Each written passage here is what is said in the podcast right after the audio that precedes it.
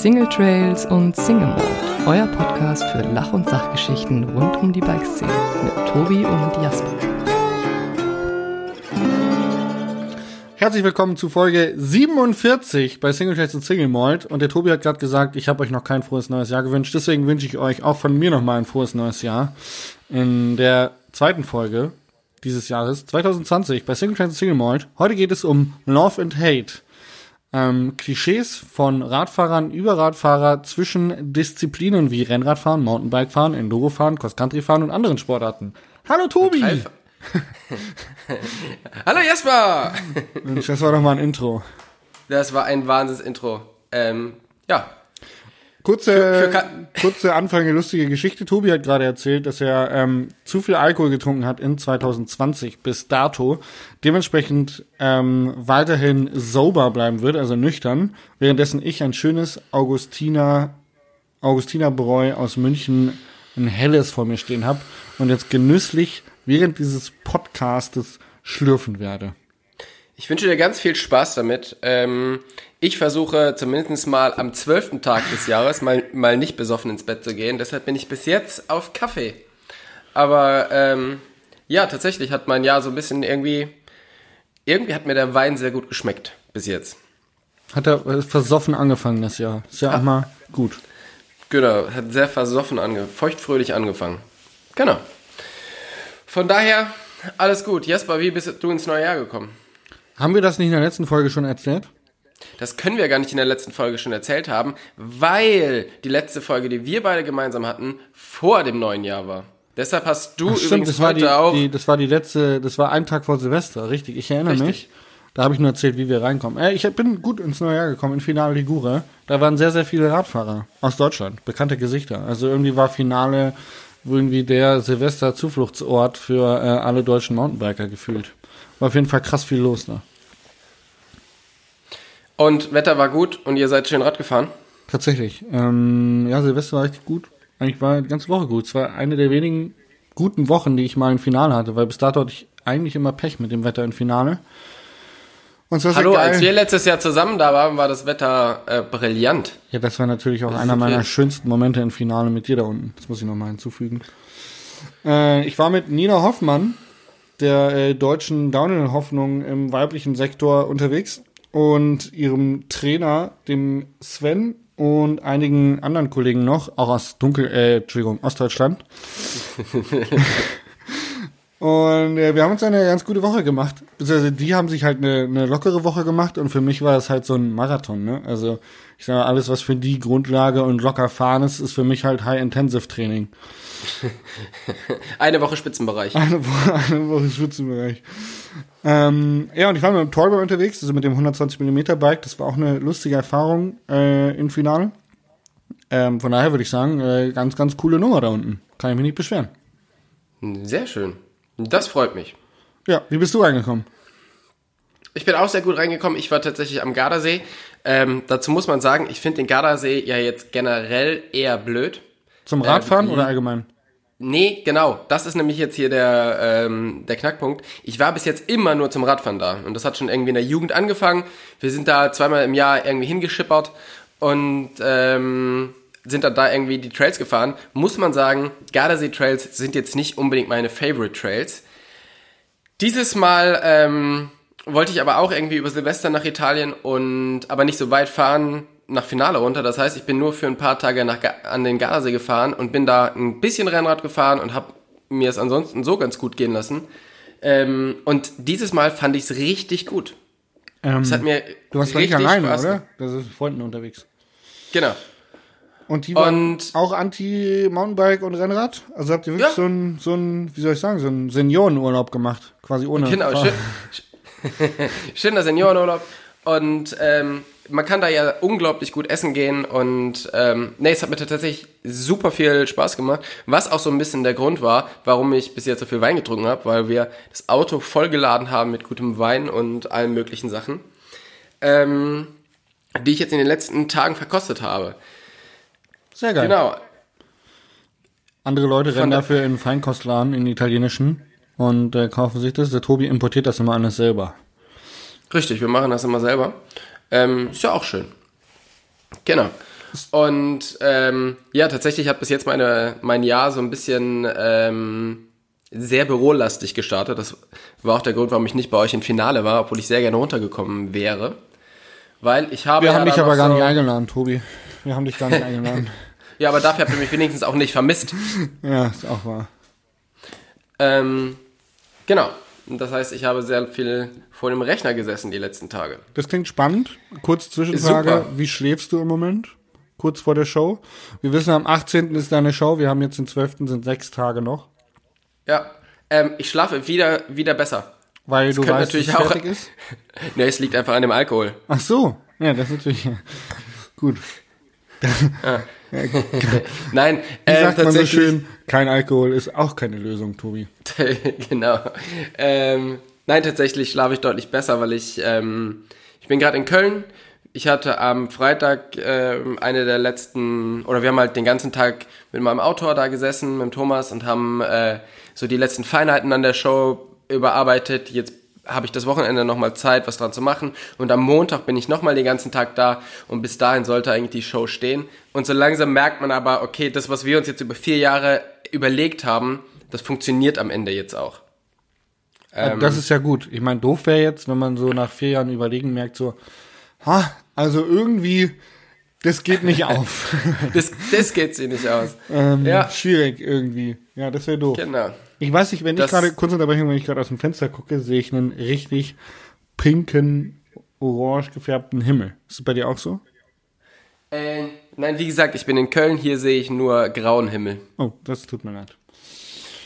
Das äh, tut mir leid. Apropos äh, Gardasee, wenn du, äh, wenn ich äh, einleiten darf, du warst am Gardasee zum Rennradfahren und du bist ja eigentlich Vollblut-Endurist. Das ist natürlich jetzt, ich sag mal, ein Riesenproblem, was deine Authentizität angeht, weil du natürlich in einem im feindlichen Gebiet unterwegs warst als Mountainbiker im Rennradbereich.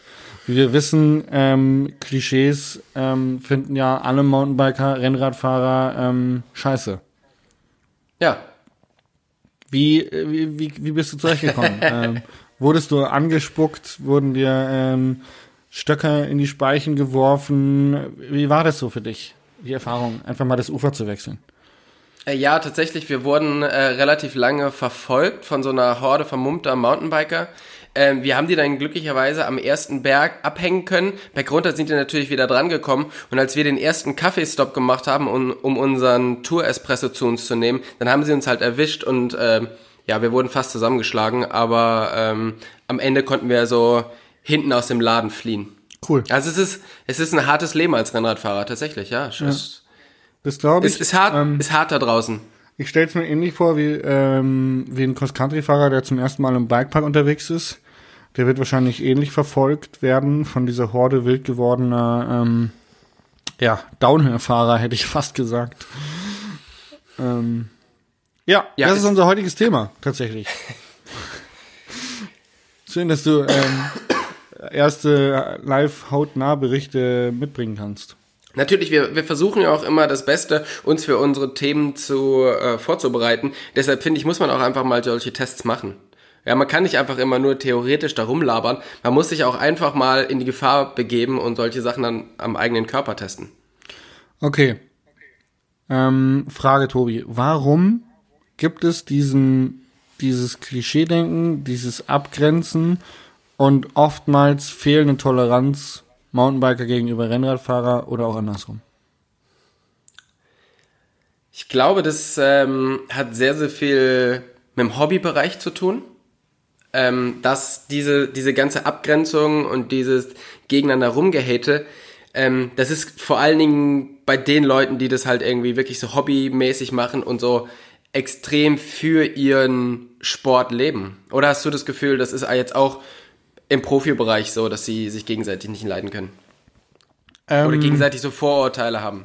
Aktuell würde ich sagen, ist es deutlich besser geworden, weil, naja, im Na- im Leistungssport, im Mountainbike-Bereich und auch im Rennradbereich ähm, beide Seiten diese Engständigkeit verloren haben, weil es natürlich Leistungssport ist und am Ende des Tages wollen alle besser werden. Und dann kam irgendwann mal halt ein neutraler Trainer dazu, der gesagt hat, hey, äh, so Balanceübungen für Rennradfahrer sind gar nicht doof und so ein bisschen Crossfit ist vielleicht auch mal nicht schlecht. Und äh, bei den Mountainbikern kamen ein paar schlaue Leute und haben gesagt, hey, wir sollten mal an einer Grundlagenausdauer arbeiten, setz dich doch mal vier Stunden aufs Rennrad. Ähm, und damit hat sich, glaube ich, in den letzten, weiß ich nicht, in den letzten zehn Jahren das Ganze so ein bisschen verwässert. Also es ist deutlich besser geworden, was die Toleranz für interdisziplinäre Sportarten von Mountainbike oder von Radfahren angeht. Aber allgemein, glaube ich, kommt es daher vor allem, weil es oftmals so eine Schutzreaktion ist, also aus Angst, dass jemand anders was besser kann als man selber, dass man irgendwie doof dasteht.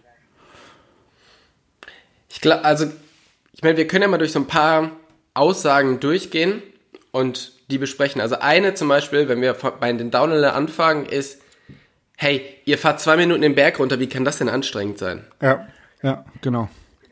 Jetzt wissen wir ja, du hast das auch schon mal gemacht und kannst dazu sicherlich was sagen. Ja, also ist nicht so. also ist nicht so, ist super anstrengend, zwei Minuten den Berg runterrollen. Ähm, gibt's auch, ich habe einen YouTube-Kanal übrigens, wenn das noch, haben wir das schon mal Hast du einen YouTube-Kanal? Haben, haben wir Ach, das schon mal gesagt? Nee, ich, wusste ich nicht. Ich habe einen YouTube-Kanal und da habe ich jetzt ein Video hochgeladen von so einer äh, Weltcup-Teststrecke San Romolo, die Scorgi Rossi und die wird von Jahr zu Jahr kaputter und härter und ich war, glaube ich, dreieinhalb Minuten und ich muss nicht treten. Ich muss wirklich, ich glaube, ich mache keine Kurbelumdrehung, keine. Und ich komme unten an und bin komplett außer Atem. Weil ähm, du einfach total unfit bist? Ja, genau. Ähm, ja, das habe ich jetzt im Trainingslager mit den Profis auch gemerkt. nee, aber ähm, natürlich ist das super anstrengend und das verstehen Rennradfahrer nicht. Ähm, also wahrscheinlich ist einfach mangelndes Wissen, aber das beruht dann ja auch wieder auf Vorurteilen. Bergabrollen kann ja nicht anstrengend sein. Also dadurch, dass man halt versucht, jede mögliche ähm, ja, jede mögliche Stelle so gut zu fahren und so viel Schwung mitzunehmen, ohne zu treten. Also man kann sich das halt ja vorstellen wie ein riesiger, sehr rougher Pumptrack. Und dadurch, dass man wirklich so aktiv fährt und versucht, alles Mögliche mitzunehmen und möglichst viel Schwung ähm, ja, aufzubauen, auch ohne, auch ohne Treten, dadurch ähm, ist das halt auf dem ganzen Körper so unglaublich anstrengend. Genau. Und jetzt haben wir die Seite von Mountainbiken oder Downhill ist nicht anstrengend und setzen die mal gegenüber der Seite, dass man über Rennradfahrer sagt, dass es keine harten Kerle sind, weil sie sich die Beine rasieren und in schwulen engen Klamotten rumfahren. ähm, ja, tatsächlich wird das ja immer wieder gesagt. Ähm, wenn du ein harter Typ bist, dann fährst du Mountainbike oder Downhill.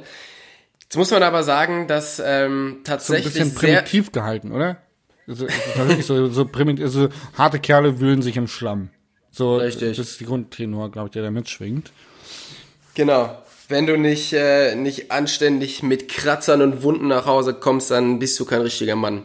Ungefähr so könnte ich mir das vorstellen, dass das, äh, dass sie das so denken. Wenn man jetzt allerdings mal in, in so eine Tour de France Etappe reingeguckt hat, dann kann man sagen, Jung, die Jungs kommen teilweise mit, äh, mit Kratzern und Wunden nach Hause. Äh, die habe ich als Mountainbiker jetzt noch nicht eingefahren, ey. Da gibt's äh, eine, ein wirklich sehr, sehr exemplarisches Beispiel, wo, glaube ich, jeder Mountainbiker gesagt hätte, sorry Jungs, ich bin raus, ich fahre das Rennen nicht zu Ende. Und da ist ein Rennradfahrer von der Straße abgekommen und in so einen Stacheldrahtzaun, in so einen Kuhzaun reingeflogen und ja. hatte eine Wunde von Oberschenkelende bis zum Lendenwirbelbereich über die komplette Pobacke. Und er wurde nach der Etappe mit, halte ich fest, 47, ich glaube, Klammern oder Stichen genäht. Ähm, und ich glaube, da hätte jeder von uns hätte gesagt so, ja, okay, cool, ähm, ich bin da mal raus. Ich bin gerade in Stacheldrahtzaun gefahren. Wo ist mein Bier? ähm, genau. Und da, das, da fehlt meines Erachtens einfach ein bisschen ähm, Anerkennung unter den ja. Disziplinen für die jeweiligen Sportart, weil man sich einfach zu wenig damit auseinandersetzt. Dazu muss man halt verschiedene Sachen sagen. Also es gibt immer, also die Top-Rennradfahrer, also das liegt natürlich daran, dass ich mich vor allem mit denen beschäftige, ähm, sind tatsächlich neben dem, dass sie sehr, sehr gut Rennrad fahren können, auch sehr, sehr gute Mountainbiker. Cadell Evans hat zum Beispiel mal die Tour de France gewonnen und war aber, hat aber auch mal Mountainbike-Weltcup gefahren und den auch gewonnen. Also Cadell Evans, auch sehr, sehr guter Mountainbiker. Auch Lance Armstrong ist unglaublich guter Mountainbiker. Also hat ein richtig gutes, äh, richtig guten Speed auf dem Mountainbike. Und von Peter Sagan wissen wir das wahrscheinlich alle oder haben wir alle schon, schon Videos gesehen, wie der mit einem Mountainbike, um, Mountainbike umgehen kann. Ja. Von daher ähm, ist es halt so, dass die Jungs dann natürlich in den Rennradsport gewechselt sind, weil es da einfach unglaublich viel Geld zu verdienen gibt bei den Top-Jungs. Und ähm, aber trotzdem sehr, sehr gute Mountainbiker sind. Muss man aber auch sagen, warum die das nicht so oft machen, liegt teilweise auch daran, ähm, dass die das gar nicht dürfen. Weil wenn jetzt Specialized zum Beispiel, ich weiß nicht, wie viel Geld die am Ende an Peter Sagan zahlen, aber es ist sicherlich weit über eine Million, ähm, und der verletzt sich bei einem 0815 Mountainbike-Rennen, das lassen die gar nicht zu, dass der ganz normal Mountainbiken, Ja. ähm, Mountainbiken kann. Der, soll, der muss ein Training machen und das ist auf der, auf der Straße und dann kann er vielleicht hin und wieder mal privat Mountainbike fahren, wenn es zum Training gehört, aber der darf nicht irgendwie an irgendwelchen Rennen teilnehmen. Das ist viel, viel zu gefährlich in der Saison. Ja, traurig eigentlich. für, für, i- für ihn jetzt. Für, vor allen Dingen für ihn, ja. Man hat ja gesehen, ähm, Peter Sagan ist bei Olympia im, also beim letzten Mal in, bei Olympia gestartet in Rio. Und da waren vorher halt viele, viele Sachen so von wegen, ja, das ist halt, Rennrad ist ganz anders, der hat, das ist ein langsamer Starter, der hat halt gar keine Chance nach vorne zu kommen, weil er ja auch keine Weltcup-Punkte hat und deshalb ganz weit hinten starten musste. Und ähm, um da vorne mitzufahren, musst du in der ersten Reihe stehen. Ansonsten, ja, hat er gar keine Chance. Wir sehen ihn wahrscheinlich am Start und dann nie wieder. So, der Typ hat, hat halt nach der zweiten Kurve, glaube ich, das Feld angeführt, von wegen langsamer Starter. Der ist an allen vorbeigesprintet und hatte dann halt ein paar Mal Pech auf der Strecke, dass er, ich glaube, zwei Platten oder so, so hatte. Ja. Aber der ist ganz nach vorne gefahren und hat echt ganz gut abgeliefert. Das ist immer wieder erstaunlich, ja. Auch wenn du Cross-Country-Fahrer, ähm, der Schurte hat noch mal ein Video gemacht mit äh, Brando, glaube ich. Zusammen mit ähm, Brandon Faircroft. Äh, Genau, wo in- sie in der zusammen- Toskana, ja. Wo sie zusammen Radfahren waren, wo man ähm, einfach ein Cross-Country-Fahrer mit hoher Sattelstütze irgendwie an einem Enduro, also an einem Downhill-Fahrer auf einem Enduro dranbleiben kann. Das ist sehr, sehr beeindruckend, was die Profis, die Ausdauersport machen, tatsächlich auch fahrtechnisch leisten. Ja. Ähm, Ich bin jetzt tatsächlich ein paar Mal ähm, mit äh, Anne vom Ghost Team gefahren und die hat ja letztes Jahr auch einen Frauenweltcup gewonnen in Andorra, glaube ich. Und ich bin mit deutlich mehr Federweg wie die unterwegs und das ist unglaublich, wie sauber und wie schnell die den Berg runterfährt. Ähm, also das ist sehr, sehr beeindruckend, wie schnell die, die Cross-Country-Fahrer auch bergunter sind. Ich habe jetzt gemerkt, äh, aufgrund des äh, Tallboys, was ich jetzt lange bewegt habe, dass der Federweg gar nicht so entscheidend ist, sondern tatsächlich die Sattelstütze. Also, ich habe ja einen heiden Respekt davor, dass die mit diesem hohen Sattel noch fahren und keine Dropper-Bows verbauen, weil mit dem wenigen Federweg komme ich irgendwie zurecht, aber mit diesem hohen Sattel komme ich keine Stufe runter. Da kacke ich komplett ab, wirklich ist Katastrophe. Und äh, das finde ich so beeindruckend, was die alles mit hohem Sattel fahren. Das ist irre. Das ist wirklich irre. Ja, mittlerweile ist es ja so, dass ähm, viele von denen auch eine versenkbare Sattelstütze haben, die nicht mehr so, oder die ist nicht so lang wie bei uns, also keine 150 Millimeter oder so, sondern nur so ein paar Zentimeter. Aber Ja. die reichen oft aus, um ähm, ja, damit man einfach besser berg runterfährt. Ja. Aber Jungs wie, wie Schurter oder so, die fahren halt immer noch mit hoher Sattelstütze und fliegen halt über die, die Trails, das ist Wahnsinn. Ja, das ist echt krass. Ähm, weitere Klischees. Ähm, es ist ja wirklich so, dass ähm, es einige Klischees über Downhill-Fahrer, Rennradfahrer, Mountainbike-Fahrer, Enduro-Fahrer gibt. Ähm, lass uns doch einfach Enduro- nochmal über lustige Klischees reden. Was fällt dir denn noch ein? Ja, E- Enduro ist die, äh, die Auffangstation für alte Downhill-Fahrer. Ja, das ist richtig. Also muss ich ja, äh, muss ich ja leider gestehen, Enduro, das ist kein richtiger Sport, das ist halt so Rentnersport für ehemalige Downhiller. Ähm, also eine EWS kann ich auch eine Pobacke absitzen. So easy. Easy. Ist gar kein Problem. Nee. Ja. Dafür musst Ah. du nicht mehr trainieren. Da habe ich noch eine Kippe im Mund und überhol die Ähm, mit einer Klingel am Das- Lenker. Klingeling. also, man muss halt sagen, beim Enduro ist es natürlich so, dass ähm, gerade am Anfang sehr viele alte Downhill-Fahrer dabei waren, die nochmal ähm, äh, noch angetreten sind. Also Nico Voyot war irgendwie dabei, Fabian Barrell und ähm, das hat aber nicht wirklich was damit zu tun, dass das jetzt nur ein Sport für alte Downhiller ist. Aber natürlich haben diese alten Downhiller in dieser neuen Sportart so viel Erfahrung durch ihre, ihre ganze Linienkenntnisse und durch das Strecke lesen, dass die halt einfach dort sehr, sehr viel ähm, oder sehr, sehr schnell fahren konnten, auch auf blinden Strecken. Ja, und äh, man darf auch nicht außer Acht lassen, warum so viele Downhiller gewechselt haben, war natürlich auch die wirtschaftliche Seite, weil zu dem Zeitpunkt, wenn man das Ganze mal ähm, chrono, wie sagt man? chronologisch, chronologisch betrachtet, ja, wenn man da mal ein bisschen zurückschaut, ähm, dann war es schon so, dass der, als der Enduro-Hype aufkam und EWS ein Thema wurde, auf einmal von den Herstellern sehr, sehr viel Geld in die Hand genommen worden ist, ähm, professionelle Enduro-Teams zu gründen. Und da haben natürlich einige äh, gute Downhiller ein schönes Gehalt gewittert und haben gesagt so, ey cool, da, äh, da kann ich noch was bekommen. Und macht mir eigentlich eh Spaß, weil jeder Downhiller fährt privat Enduro. Das ist einfach, gehört zum Training mit dazu.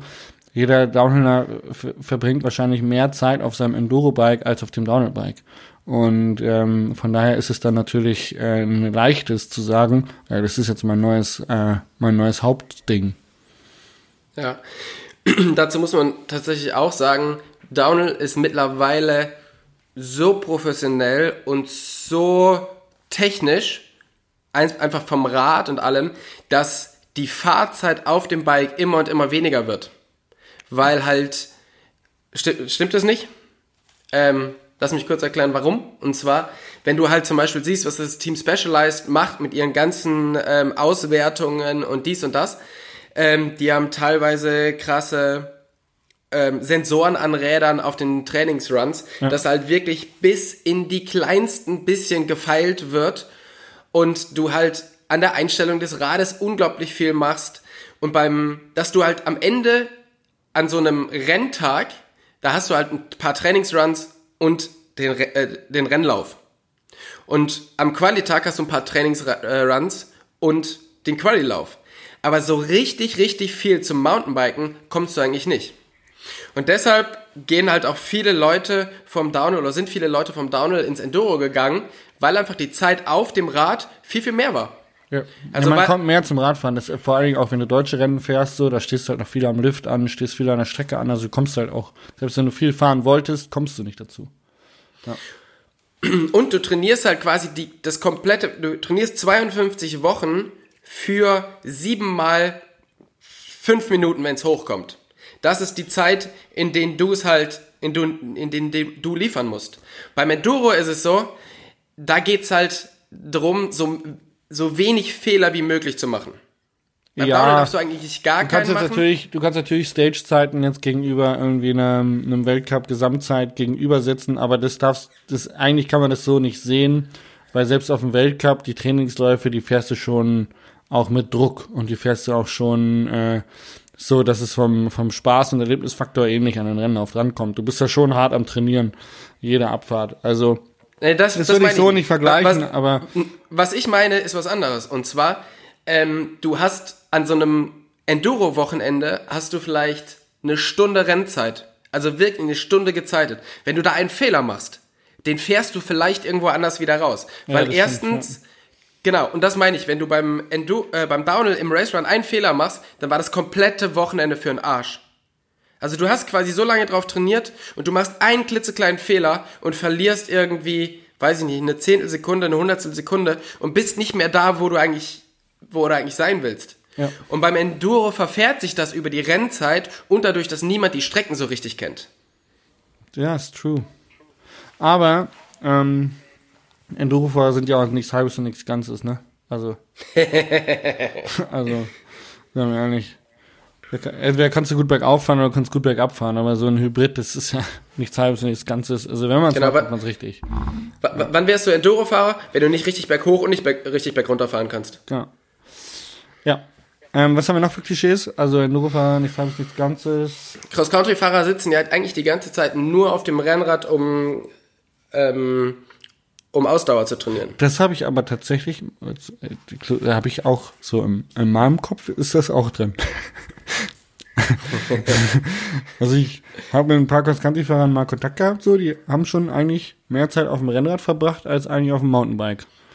Ähm, also, also, es gibt zumindest im Hobbybereich Leute, die halt mehr auf dem auf Ausdauer trainieren, als dann tatsächlich auf dem Mountainbike sitzen. Es war tatsächlich früher auch so, dass die Leute super viel äh, Rennrad gefahren sind. Also Thomas Frischknecht zum Beispiel, der hat fast nur bei den Rennen auf dem Mountainbike gesessen. Ansonsten ist er nur Rennrad gefahren. Und so die, der richtige, der richtige Change kam eigentlich erst im Schurter. Mhm. Und zwar hat Sch Schurter hat irgendwann angefangen, ein komplett anderes Training zu, zu machen. Ja, super viel ähm, Balance, super ähm, übergreifend, ganzheitlich. Fahrtechnik mit eingebunden. Das ist echt crazy, was der schon macht. Und vor allen Dingen auch Oberkörperkraft. Ja. Bis dahin haben die ähm, haben die Cross-Country-Fahrer wirklich ausgeschaut wie ähm, wie Rennradfahrer mit dreckigen Beinen. wie so ein Bahnradfahrer. Wobei Bahnradfahrer ja. haben auch schon richtig Bizeps. Die sind ja auch, die sind aus wie Bodybuilder, ja, aber halt dicke Beine, dünne Arme. Darauf so und, und Schurter, also bis Schurter hat man immer gesagt, ja, du kannst ja am Oberkörper nicht viel wiegen, weil das musst du ja alles im Berg hochschleppen. Ja. Das stimmt auch, aber mittlerweile haben sich die Strecken so verändert und haben so krasse Abfahrten drin. Ja. Ähm, zum einen, dass es halt interessanter für die, ähm, für die Zuschauer wird und zum anderen, habe ich vergessen, auf alle Fälle, ähm, ja, hat Schurter das Ganze alles so ein bisschen revolutioniert und mit seinem Training da wirklich diesen neuen Cross-Country-Sport irgendwie eingeläutet, der, mal ganz ehrlich, guckst du dir die Übertragung vom, äh, vom Cross-Country an? Manchmal, ja. ich finde teilweise finde ich es interessanter wie Downhill. Ja, also ist ähm, spannender, weil du halt äh, das ähm, erstens kannst du halt verfolgen, siehst wer vorne ist und ähm, dann ist natürlich die diese Massen oder was heißt die Massen, aber wenn halt mehrere Leute in einem technischen Stück drin sind, immer sehr sehr spannend anzusehen. Ja. Jetzt muss man halt sagen, ähm, viele Klischees stimmen natürlich auch irgendwo. Also, ich meine, wir beide waren viel auf La Palma und wir beide haben auch immer mal wieder ähm, auf anderen Inseln geguidet, wenn wir von Atlantic Cycling irgendwelche Ausflüge gemacht haben. Und ich habe mal eine, auf Gran Canaria eine Rennradrunde geguidet oder eine Rennradtruppe für eine Woche und muss sagen, nach fünf Minuten Fahrzeit fragt der Erste nach Kaffee. Das, das, das ist schon so. Das könnte ich sein. ja. Also Rennradfahrer oder so wie ich das, so wie ich das mitbekommen habe, ich habe tatsächlich auch sehr, sehr viel Rennradtraining gemacht, bin auch sehr viel auf Gran Canaria rumgefahren, ähm, sind schon sehr in diesem Kaffee, wir sitzen da nochmal kurz in der Sonne. Okay. Ähm, warum, die Frage der Frage, warum rasieren sich Rennradfahrer die Beine? Ähm, das ist, ja. Weißt du? Eigentlich, ja, ich weiß es eigentlich schon. Und zwar kommt es daher. also ich, ich glaube, dass es unterschiedliche Gründe gibt. Der Grund, warum sich der Profi-Rennradfahrer, aber vielleicht auch der Profi-Mountainbiker die Beine rasiert, ist, ähm, dass die ja sehr, sehr viel massiert werden.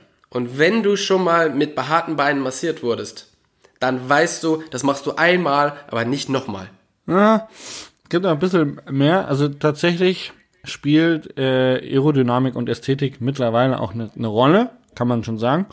Ähm, aber ich habe gehört, tatsächlich wegen Verletzungen. Ähm, das, war, das war ganz, ganz lange, habe ich das auch immer gehört. Wobei ich glaube, dass das nicht unbedingt der Grund ist. Aber das we weiß und, ich nicht genau. Und wegen Reiben der Hose am Oberschenkel. Das ist mir jetzt neulich beim Mountainbiken aufgefallen. Ähm, dass wenn du trittst und du hast eine lockere Hose an, also bei der lockeren Hose ist mir zumindest aufgefallen, ähm, dass die Beine über, also die Hosenbeine auf dem Oberschenkel reiben und dann das an den Haaren wehtun kann. Weiß ich aber nicht. Also ich weiß nicht, ob das bei der Rennradhose auch so ist. Ich trage Rasierst du dir welche. die Beine? Natürlich. Das hat aber andere Gründe. Welche, wenn ich fragen darf? Das kommt auf den schwulen Partys besser an, wenn du rasierte Beine hast. Ich war doch jetzt ähm, auf dem Roadtrip, war ich doch in ganz vielen schwulen Clubs und ähm, Cruising-Parkplätzen. Weißt du doch, Tobi, hab ich dir erzählt. Du warst, du warst auch noch mal da. Ja.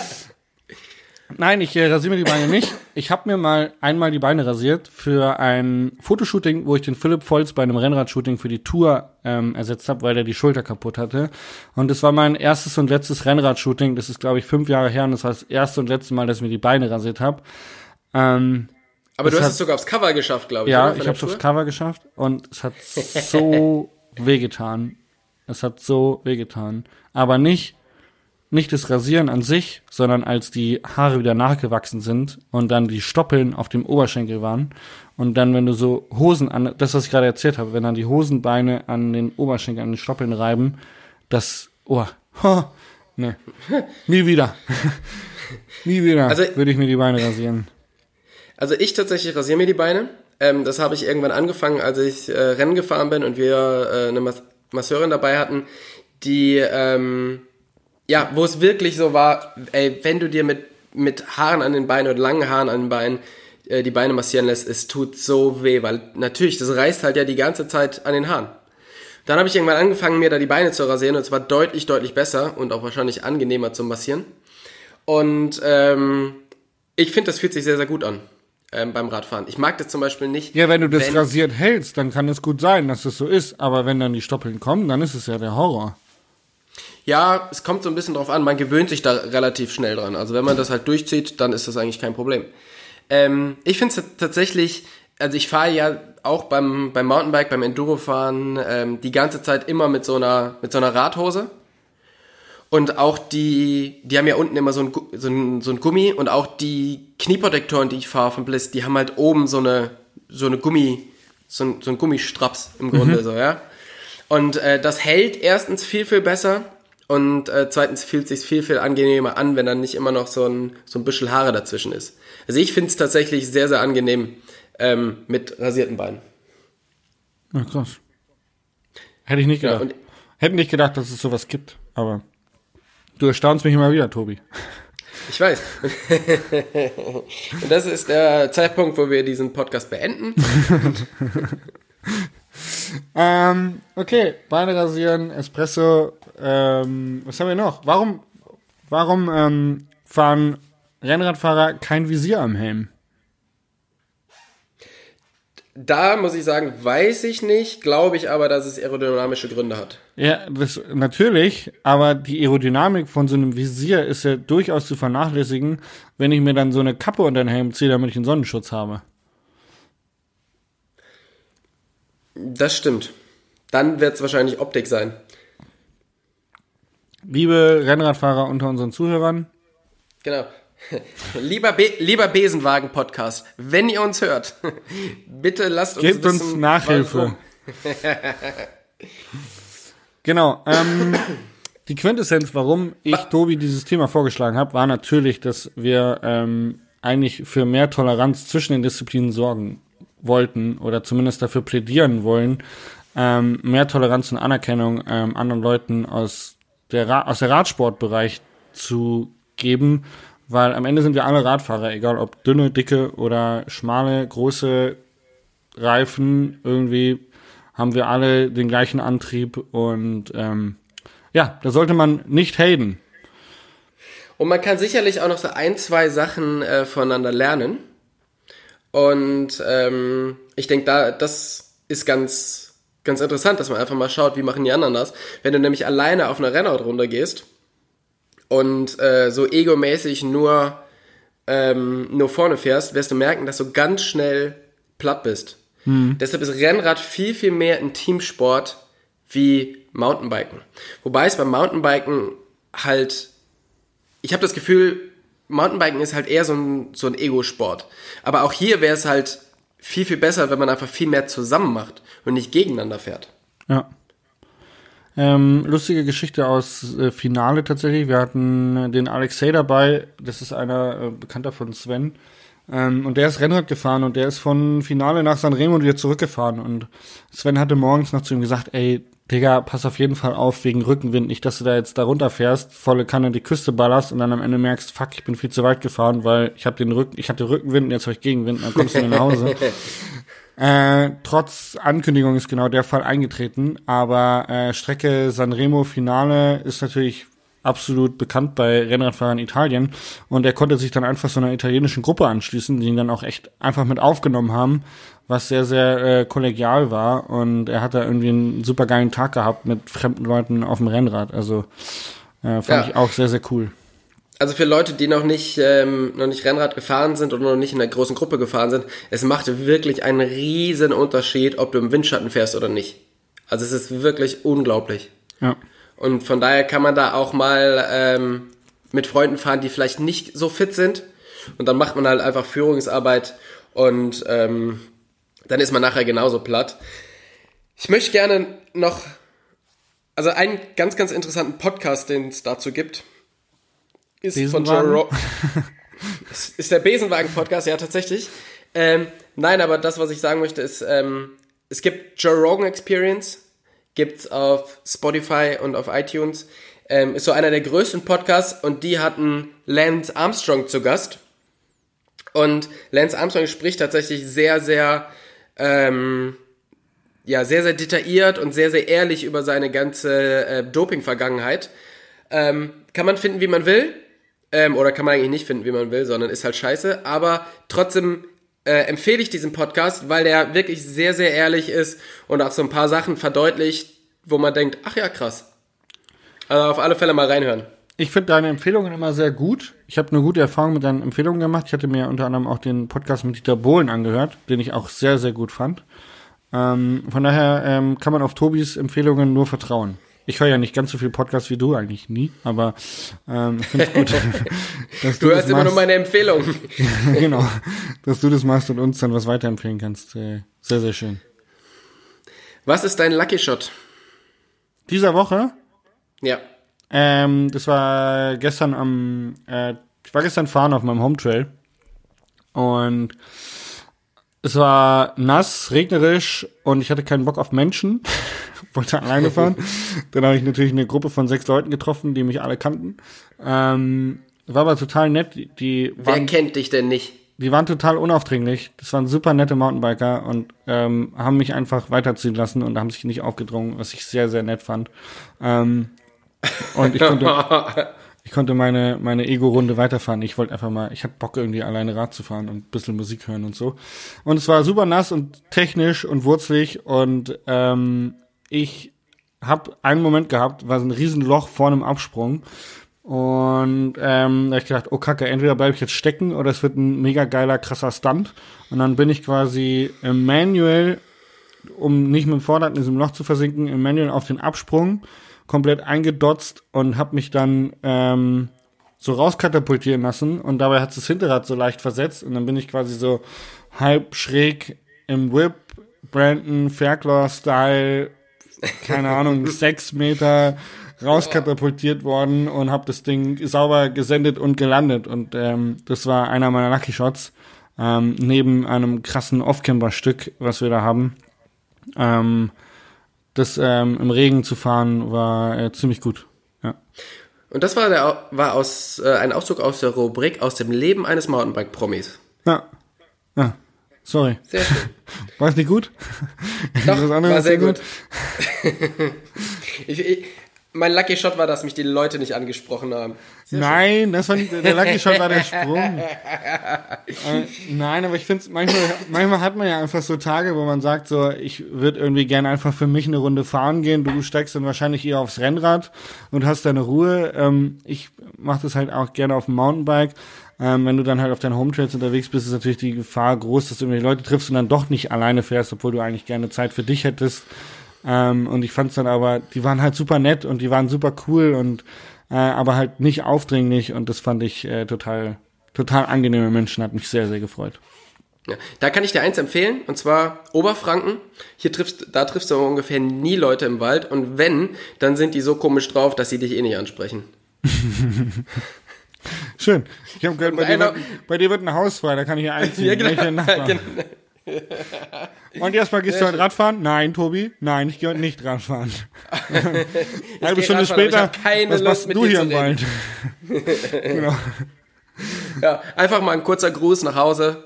Ich hab euch alle lieb. Okay. Ähm, ich fange mit meinem Fail der Woche an.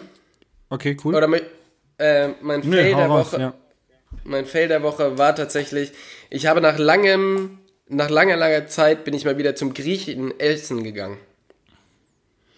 Ja, ich glaube, viel mehr muss ich dazu nicht erklären, oder? Du hast Durchfall gehabt. Nee, aber wann warst du das letzte Mal beim Griechen essen? Also, mein Ähm, Freund. Im November, glaube Nee. Nee, ist länger her. Ähm, August, glaube ich. Letztes Also- Jahr August. Bei mir ist es tatsächlich, glaube ich, schon zwei, drei Jahre her und ich weiß auch genau warum. Ähm, und irgendwie, Freunde von mir waren da und dann haben die gesagt, ja, komm doch dahin.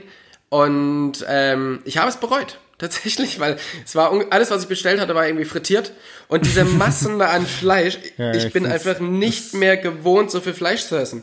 Nee. Und mein, mein Magen ist einfach, der war komplett überfordert. Ich habe echt abends mit Bauchweh auf der, ähm, auf der Couch gelegen und habe mir so einen Ramazzotti nach dem anderen reingekippt, damit ich irgendwie noch äh, versuche, meinen Magen äh, so ein bisschen in Schwung zu bekommen. Aber da habe ich wirklich äh, tatsächlich zwei Tage drunter gelitten. Also ähm, es gibt bestimmt auch andere gute Griechen, ähm, aber dieser Besuch hat mich nicht unbedingt äh, ja, als Fan der Küche aus dem Restaurant gehen lassen. Ich bin ja seit 2020 äh, Hobby-Vegetarier. Hobby-Vegetarier, okay. Ja, Das also ich ist, esse äh, kein Fleisch mehr, wenn, ähm, also ich esse kein Fleisch mehr, Punkt. Es sei denn, es geht nicht anders. Oder äh, jemand anders hat gekocht oder äh, Es sei denn, es schmeckt. Nee, nee, nee, nee, nee, so nicht. Äh, also ich versuche wirklich darauf zu verzichten. Wenn es geht, verzichte ich. Und ähm, ich will aber nicht hungern, nur weil ich, weil es nichts Vegetarisches gibt. Und meistens Ja. gibt's immer was Vegetarisches. Also bis jetzt hat es sehr, sehr gut geklappt. Ähm, heute im Wirtshaus tatsächlich nicht. ich hatte halt keinen Bock auf einen Salat oder eine Suppe. Wollte halt was ordentliches essen. Ähm, aber die vegetarischen Gerichte waren tatsächlich alle aus. Und dann, äh, ja, bayerisches Wirtshaus wird's dann auch schon eng. Da gab es einen Schweizachse.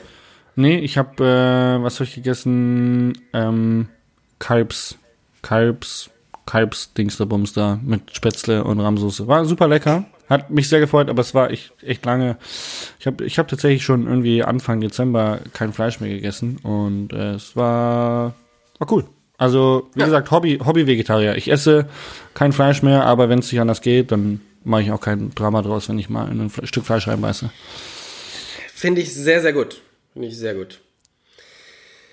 Mein Fell der Woche fehlt noch, ne? Und du musst noch deinen Lucky Shot sagen. Okay. Jawohl. Ähm, mein Fell der Woche. Das war bestimmt irgendwas im Finale, glaube ich. Oh ja, mein Fell der Woche war ein Finale. Ähm, Habe ich ein Video gedreht für Magura. Oben an dem San Bernardino. Ohne zu checken, dass Samstag ist. Und da wird gerne mal gejagt an einem Samstag. Ja. Ja, ich bin dann eben oben an diesem San Bernardino ewig weit äh, auf diesem Kammweg reingefahren. Jeder, der da war, kennt den und war dann irgendwie Ja. relativ weit hinten, weil da eine etwas schönere Aussicht ist. Und dann habe ich da so ein bisschen Video gemacht auf der auf der Straße, nur auf dem Forstweg, gar nicht auf dem Trail, zum Glück, weil sonst wäre ich jetzt vielleicht tot. Ähm, und dann habe ich halt die ganze Zeit bellende, jaulende Hunde im Hintergrund gehabt und alle drei Minuten kam ein Jäger vorbeigestapft oder ein Auto vorbeigefahren. Also mit wirklich Filmen war nicht ganz so viel. Beziehungsweise es hat extrem äh, nach hinten rausgezerrt. Und äh, dann war ich danach noch bei Kerstin und die hat erzählt, dass sie neulich einen Pilzesammler erschossen haben. in der Jagd. Und der Jäger wurde freigesprochen, also er hat keine Strafe bekommen, weil äh, der hat ja keine Warnweste angehabt. Und äh, Ja. dementsprechend ist er selber schuld, dass er da erschossen worden ist. Tatsächlich laufen ja die Jäger in Italien immer mit so lustigen Westen rum, ne? Ja, ja. Das finde ich, finde ich sehr, sehr gut. Ja. Und, By the way, ähm, ich hatte auch keine Weste an. ja. Aber ich lebe noch. Aber nächstes Jahr werden ja die, ähm, die Klamotten von Maloya wieder viel, viel bunter. Von daher brauchst du noch keine Weste mehr, du wirst auch so erkannt. Ja, schön wär's. Ich freue mich drauf. Ja, ich, freu- ich freue mich drauf. Dein Lucky Shot. Mein Lucky Shot, muss ich tatsächlich sagen, ähm, nachdem wir jetzt so, so, so lange an, den, äh, an diesen Projekten gearbeitet haben und ich noch nicht, noch nicht sehr, sehr viel davon gesehen habe aus den letzten drei Jahren Vortragsproduktion, ist mein Lucky Shot meine Freundschaft zum Philipp. Und Zwei ist es halt irgendwie so, wenn du dann durch die ganze, durch die ganzen Bilder gehst und jetzt bekomme ich immer mehr Videos wieder von ihm zugeschickt, die er jetzt schneidet für den Vortrag. Ähm, da ist es halt schön, was wir alles miteinander so erleben können und dass unsere Freundschaft das halt irgendwie so möglich macht, dass wir gemeinsam so tolle Sachen erleben können. Und dass er halt einfach in meinen Augen einer der, der besten Fotografen ist, die ich so kenne. Ähm, und halt immer so geiles Material ähm, mitbringt und sich einfach so viel Mühe gibt, wirklich das Beste aus unseren Reisen und aus unseren Geschichten rauszuholen. Ähm, das ist tatsächlich mein Lucky Shot, dass mir das wieder aufgefallen ist oder nochmal bewusster geworden ist, ähm, wie toll ich diese Freundschaft finde. Das war sehr romantisch. Ich hoffe, der Philipp weiß das zu schätzen. Das äh, glaube ich schon, ja. Ansonsten werde ich ihm das nächste Mal, wenn wir wieder irgendwo einsam in einem Zelt liegen, nochmal sagen. Und dann werden wir uns in den Arm nehmen und uns lieb haben. Das klingt irgendwie strange, aber okay, cool. okay, ja. genau, von daher geht's für mich jetzt in die letzte Woche ähm, Showproduktion. Und schlaflose hab- Nächte. und schlaflose Nächte. Ich habe morgen nochmal einen, äh, ja, vielleicht den letzten richtig harten Tag mit der Produktion. Ähm, hier in Köln und dann geht's nach Hause, dann muss ich die ganze Show nochmal ein bisschen we- weiter ausarbeiten. Viele, oder eigentlich habe ich noch gar, gar nichts von den Videos gesehen, die wir in die Show einbinden werden. Von daher wird das eine sehr, sehr interessante Woche, ähm, in der ich wahrscheinlich sehr wenig Sport machen werde, ähm, aber auch sehr, sehr wenig schlafen werde, weil ich dann doch sehr aufgeregt bin. Und freue mich, ähm, alle nächsten Samstag zu sehen. Dich auch. Ja, ich bin auch da. Ich komme auch. Du, du und dein Steuerberater. Ich komme auch. Mein Steuerberater kommt auch mit. äh, Stefan ist ein Freund und der freut sich, da auch deine Show zu sehen. Ich habe ihm erzählt, ich habe ihn einfach eingeladen, habe gesagt, hey, der Tobi, mein Podcast-Kollege, der hat eine neue Show, ist bei dir um die Ecke, komm noch mit. Wunderbar. Also, in diesem Sinne wünsche ich dir eine gute Woche. Wir sehen uns nächsten Samstag und äh, Genau. ich bin ich bin raus. Ey, ich auch. Also, danke fürs Zuhören da draußen. Tschüss. Ciao, ciao, ciao.